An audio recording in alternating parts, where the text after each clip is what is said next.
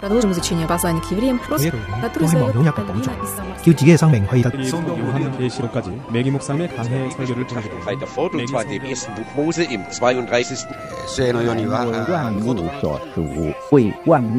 ¿Quién sabe cuántos idiomas hay en el mundo? Todos ellos tienen sus códigos y símbolos y muchas veces con sentidos totalmente opuestos.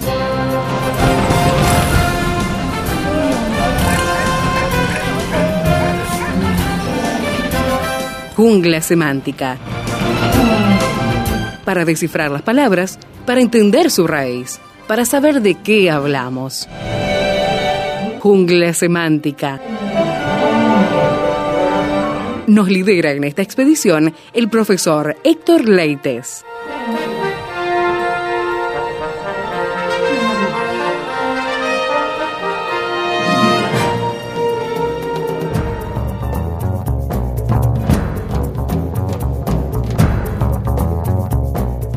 Está buscando sabiduría en su vida? Bueno, Santiago tiene mucho que decirnos al respecto y allí vamos a esta carta, a su capítulo 1.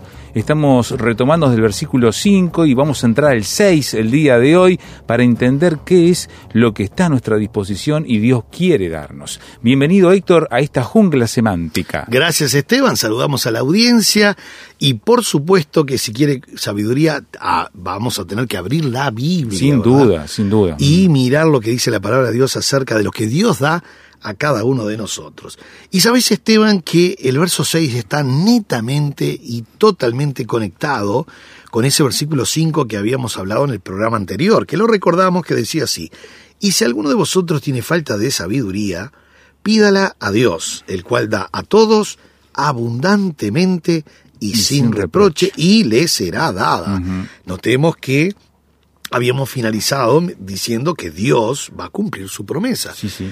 Y sabes, Esteban, cerrando un poquitito esta frase le será dada, no solo Dios va a dar la sabiduría, Dios va a conceder un montón de cosas al cristiano que pide con fe, pero Claro. no con el don de fe. Esto es lo que vamos a hablar ahora, Ajá, simplemente con fe como, como este principio fundamental de estar creyendo que Dios siempre, Siempre, es un Dios siempre. bueno que puede dar. Ahora, este, Dios lo quiere dar, Dios es bueno, allí está su sabiduría, la va a dar abundantemente y sin reproche, pero espera que se la pidan. Exactamente. Y no solo espera, sino que nos pide encarecidamente, en forma de imperativo, que lo hagamos. Que lo hagamos, ujú. Eh, eh, Eso de, de dar por, su, por, por supuesto algo, no corre en Dios, porque vamos a imaginar, eh, la Biblia me pide que yo tengo, me pide encarecidamente que yo confiese, me pide encarecidamente que yo confiese el pecado. Yo no puedo decir, ¿para qué le voy a contar a Dios el pecado si Dios es Dios y ya lo sabe inclusive desde antes que yo naciera el pecado? Sí, sí. ¿Por qué lo tengo que hacer? Esas premisas no van en la Biblia. Él pide que yo confiese. Lo mismo con esto, que es una promesa que Él va a dar. Él me dice, por favor, ustedes tienen que pedírmelo, sí o sí, y lo tienen que hacer. Y, y nos, nos ponen el imperativo diciendo, ustedes tienen que hacerlo. Porque no es que Dios necesita que le recordemos nada, simplemente lo hace para que nosotros estemos cre- creciendo en confianza.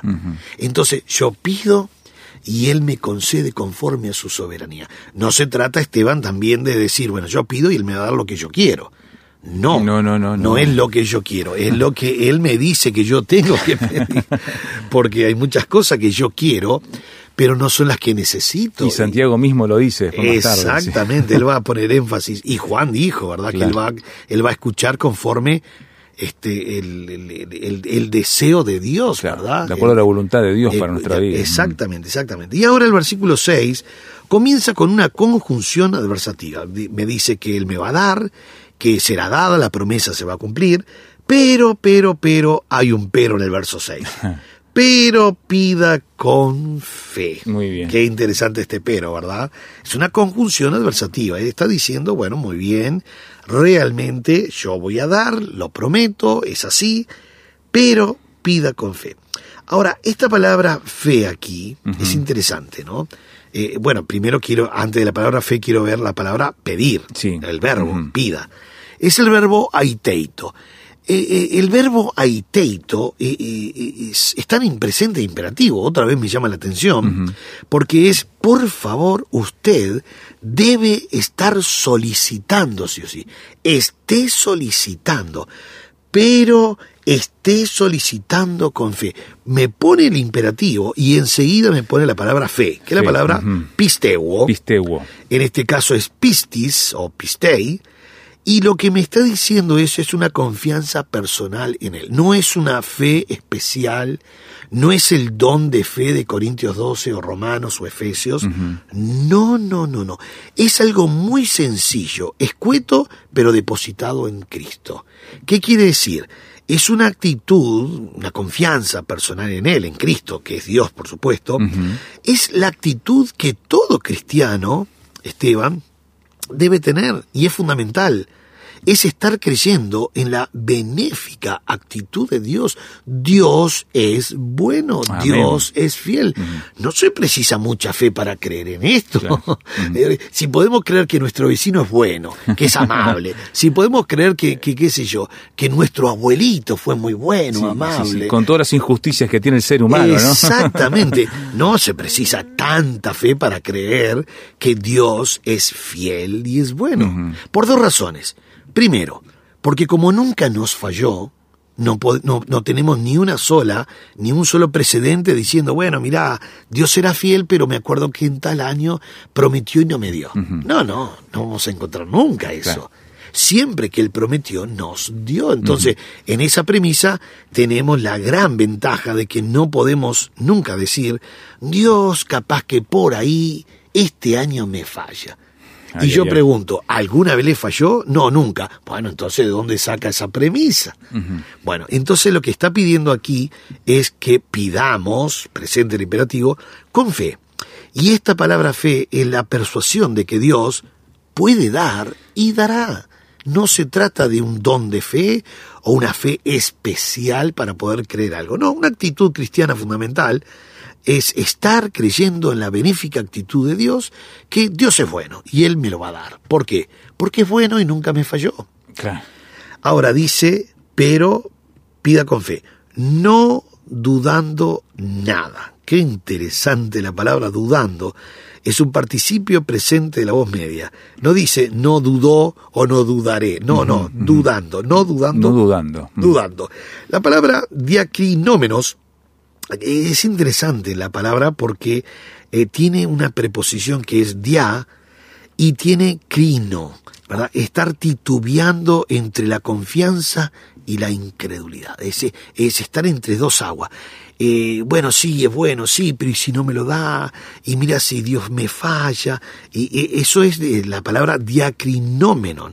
Es estar titubeando entre la confianza y la incredulidad. Y me dice nada, ¿no? O sea que dudando de esta posición, nada. Creer que Él lo puede dar. A mí me llama la atención, Esteban, hablando de, de la duda y del creer, un pasaje que está en Primera de Juan, que realmente es fundamental entenderlo cuando hablamos de la confianza y de la fe. Está en Primera de Juan capítulo 5, versículo 9 Bien. Pero muy importante realmente, y dice así, si recibimos el testimonio de los hombres, Claro. ese sí es una condición de primera clase. ¿Sabe lo que está diciendo Esteban? Que el hombre, o sea, nosotros los cristianos, siempre estamos creyendo en el hombre. En el testimonio que nos dan de ciertas cosas, para Sí. determinar justicia, para tomar decisiones. O, o una información X. Claro. Te pongo un ejemplo. Vamos a imaginar que yo voy arriba de un ómnibus, de un colectivo, un ómnibus, y dos personas adelante, del asiento adelante, están Sí, hablando sí. diciendo, ¿te diste cuenta que el dólar subió un 27% esta mañana? Y el otro le dice, increíble, yo tenía deudas en dólares y subió. Y yo escucho eso. Y si no tengo celular me pongo nervioso y digo, pero ¿cómo subió el dólar tanto? Y yo no sé. A menos que llegue hasta el banco para comprobar el dato, seguro. entonces llego a mi casa y le digo, Adriana, vamos a poner el informativo, viste que el dólar subió 27%. Yo no escuché nada. Y entonces empezamos a buscar y Claro, esto claro. Bien, y de repente vemos que no, que el dólar no, ni- No. no solo no subió, sino que bajó unas décimas. Estaban ma- manejando una información que no era real. Pero yo la estaba creyendo. Claro. Vamos a imaginar que el vecino del lado de, de- de la oficina, donde está el seminario, viene el vecino muy nervioso y me dice, Héctor, Héctor, por favor, cerrá las cortinas, cerrá las puertas, porque vienen 15 muchachos del lado de la Rambla, vienen rompiendo las vidrieras y los vidrios. Y digo, ¿en serio, vecino? Sí, por favor, apurate. Y yo agarro y bajo todas las persianas, cierro todo, y le digo inclusive a algunos alumnos de adentro, donde están en, en- en la oficina clase, estudiando, sí. Digo, mira hermanos, tuve que cerrar todo porque me acaba de avisar el vecino que vienen 15 muchachos caminando, rompiendo todas las vidrieras. Y yo cerré todo para proteger los vidrios. Vemos que pasan los minutos, no viene nadie. No llega nadie. Entonces me asomo un poquito, ¿no? Con un poco de temor, no sea cosa que justo estén Claro, llegando claro. a un par de metros. Miro, no hay nadie, están los vecinos haciendo mandado. Salgo y le digo, mire vecino, nunca llegó ningún muchacho rompiendo nada. Dice, no, no, dice, era una broma mía. y yo le creí. Claro. Ahora, fíjate otro ejemplo. Me encuentro este, con un compañero de la escuela Sí. en, en el supermercado. Él me mira, yo lo miro, estamos muy cambiados, ¿no? Para mejor, estamos Claro. más lindos, por supuesto. Y él me dice, discúlpame, ¿usted no es Héctor Leite? Digo, sí, y usted fulano de tal. Digo, no te lo puedo creer, éramos compañeros de la escuela, tantos años, qué cambiado que estamos. Y, y bueno, no nos abrazamos mucho por el COVID, pero Sí, sí. ahí más o menos quedamos. Y él me dice, pero qué, qué alegría, Héctor, tanto tiempo y esto. Yo te busqué por internet y no te encontré. Bueno, de repente me dice, este, voy el miércoles a tu casa a conversar un rato. Digo, sí, estoy cerca de acá del supermercado. Entonces, llego a casa, le doy la dirección al muchacho Sí, bien, sí. y el miércoles vas a qué hora? 20 horas. A las 20 horas estoy en tu casa. Sí, anda, por favor, vamos a recordar viejos tiempos. Llego a casa y le digo, Adriana, el miércoles llega un ex alumno, compañero mío de la escuela. ¿Te animás a hacerte un bizcochuelo o algo? Sí, cómo no. Y se arma un bizcochuelo grande, lindo, ¿viste? Con mucho dulce leche. Y el, eh, eh, eh, a las, el miércoles a las 8, yo espero, ocho y media, ocho y cuarto, eh, ocho y cuarto, ocho y media, nueve menos cuarto, me llama y me dice, uy, Héctor, no sabe lo que me pasó. Me llegó visita del interior, que venían cansados. Y digo, no te hagas problema. Y él me dice, ¿no te molesta si lo dejamos para el miércoles que viene? No, no hay ningún problema. Le digo, Adria, tenemos una semana para comer torta toda la semana. Ahora, ¿y por qué? Porque no puede venir, el muchacho va a venir el miércoles próximo a las ujú. 20 horas.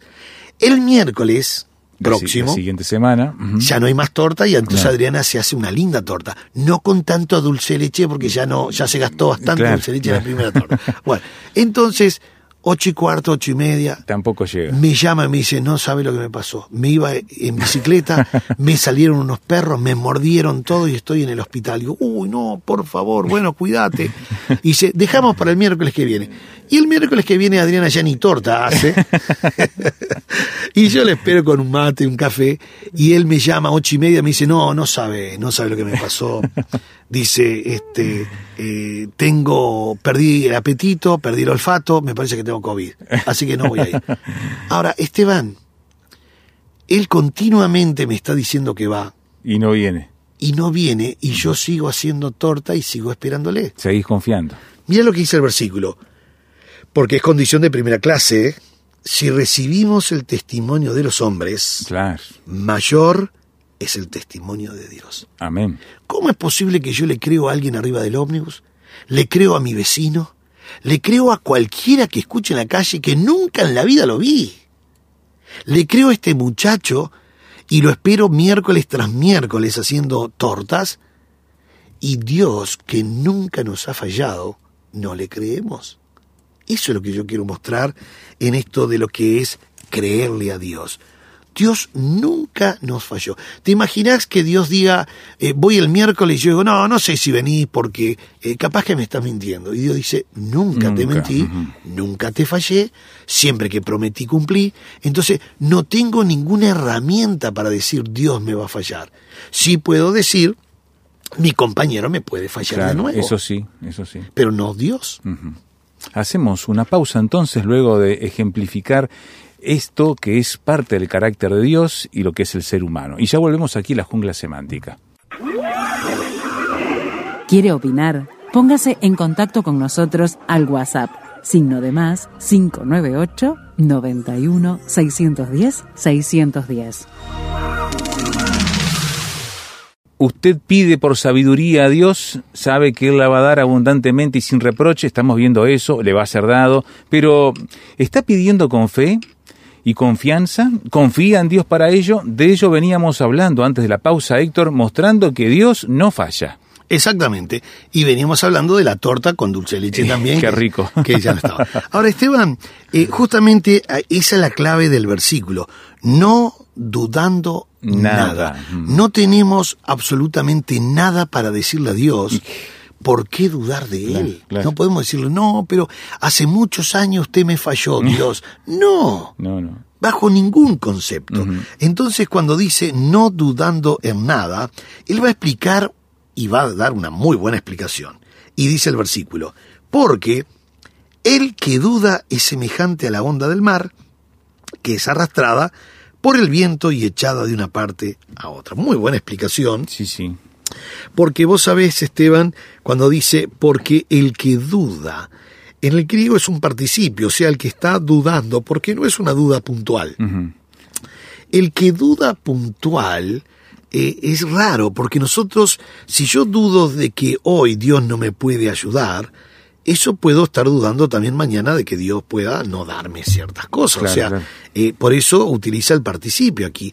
No dudando, porque el que está dudando es semejante. Y ahí este, utiliza una palabra. claro. Sí, sí, sí la palabra que utiliza es un verbo en, en una posición de pasado eh, pasado puntual, es un perfecto indicativo activo, es el eoiken. Eoiken es la palabra semejante. Eh, es ha sido semejante ya. Eh, ha ah, sido semejante ya.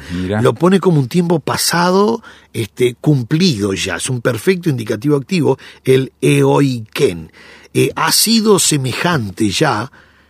o es semejante ya, ¿verdad? Realmente, a la onda del mar. Y utiliza la palabra el cludoní, eh, habla de un oleaje, eh, un oleaje de en un, mar muy muy picado, Entiendo. Muy, embravecido el mar, ¿no?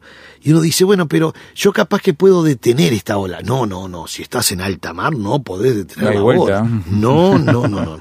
Esa ola del mar, del Cludoní, o el, el Cludoní, ¿verdad? El oleaje grande, grande, grande del mar, de la Tálases, aparece en el griego, y esto, como es un oleaje grande, Esteban, y muy fuerte, y no se puede detener, me va a arrastrar. Sí o sí me va a arrastrar. ¿Quién puede estar con un barquito en alta mar, en una gran tormenta, diciendo, no, no, yo voy a tratar de mantenerme en el mismo lugar, porque mi barco es bueno, yo tengo buena fuerza, buenos remos? Es alta mar, las olas son de 8 o 9 metros, el barco tiene un metro y medio. O sea, es imposible no ser arrastrado por eso dice que es arrastrado o arrastrada, ¿verdad? La, nave por el viento. O sea que sí o sí. Para colmo no solamente dice es arrastrado por el viento, sino que está siendo continuamente arrastrado, porque vuelve a ser otro participio. Mira. Fíjate la posición que pone el escritor de que quien no pide con fe, realmente continuamente está dudando, continuamente se está moviendo, continuamente está eh, eh, eh, yéndose para un lado y para el otro. Y ese va a ser el argumento ahora, porque si el, oyente pone atención, dice el verso 7, aunque no lo termine el 6, pero dice el verso 7, no piense pues quien tal haga que recibirá cosa alguna del Señor. No piense pues quien tal haga que recibirá cosa alguna del Señor. El hombre de doble ánimo es inconstante en todos sus caminos.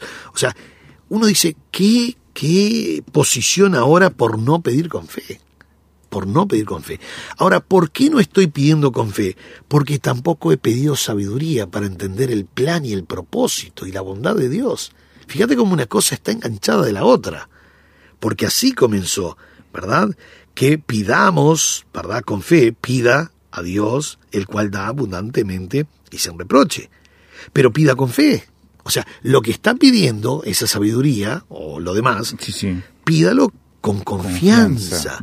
No con, un, el, con el don de fe o una fe sobrenatural. No no. no, no, no, no, no. Simplemente esa confianza personal en Cristo, esa actitud cristiana fundamental, de estar creyendo en la benéfica actitud de Dios, que Dios siempre es bueno. Entiendo.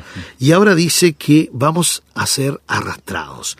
Y para colmo dice, mira qué interesante, eh, que es arrastrada por el viento y echada de una parte A la otra. a otra. Ujú. Por supuesto que esto no es literal, no está hablando del agua ni del mar, está hablando de mis emociones, Claro. mis sentimientos. Claro. Por eso dice enseguida el verso 7, no piense pues quién tal haga. En el griego no dice quién, dice ese hombre. Aparece la palabra antropos. Ujú. Antropos es hombre.